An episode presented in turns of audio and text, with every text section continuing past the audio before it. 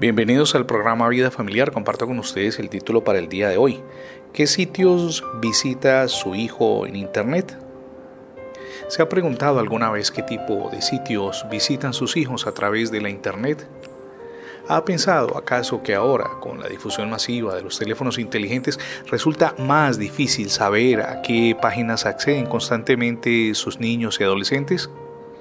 Muchos padres, creyendo que alimentan un espíritu de modernidad, regalan costosos dispositivos electrónicos a sus pequeños sin medir el alcance de las consecuencias que puede desatar esta situación.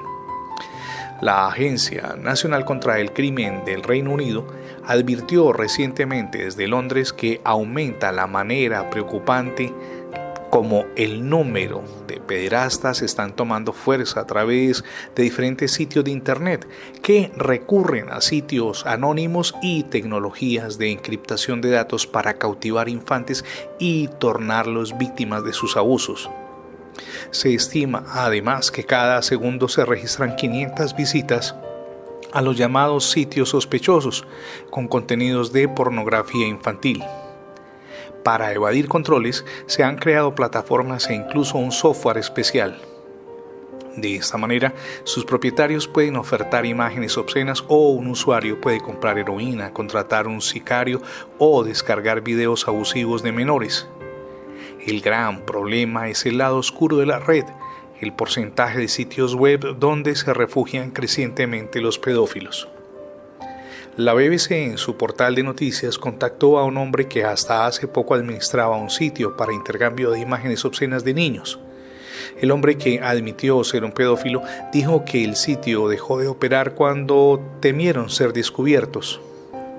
En la entrevista dijo teníamos cerca de 40.000 usuarios y llegamos a registrar, a registrar 500 visitas por segundo. Mi propia colección, dice él, de fotos era de 12.000 gigabytes. Cada vez, advierte, hay más pedófilos navegando en el lado oscuro de la Internet.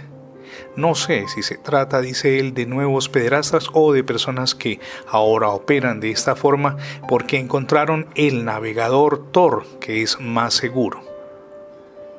De lo que no cabe dudas es de la necesidad de buscar nuevas respuestas a un problema cada vez más grave. El Centro para Niños Desaparecidos de los Estados Unidos detectó este año más de 100 casos de niños que no solamente desaparecen, sino que terminan siendo utilizados por las personas que están dedicados a, la delincuencia. Hay más de 100 millones de carpetas con fotos obscenas, tal como lo evidencian investigadores de los Estados Unidos. En el 2002, el Centro Nacional para Niños Desaparecidos y Explotados en los Estados Unidos confirmó que había hallado cerca de 45.000 de estas imágenes circulando en el ciberespacio. Para el 2013 la cifra fue superior a los 23 millones y en el 2014 habían detectado hasta mayo cerca de 112 millones de carpetas que contenían imágenes de abuso sexual de menores. ¿Qué hacer frente a este enorme peligro? Alertar a nuestros hijos sobre los peligros que encierra navegar en sitios desconocidos y chatear con desconocidos, personas a las que no solamente conocen sino que son ajenas a nuestra familia. Recuerde el consejo del rey Salomón que continúa vigente en nuestro tiempo y para las próximas generaciones. Instruye al niño en su camino y aun cuando fuere viejo no se apartará de él. Eso lo leemos en el libro de los Proverbios capítulo 22 verso 6.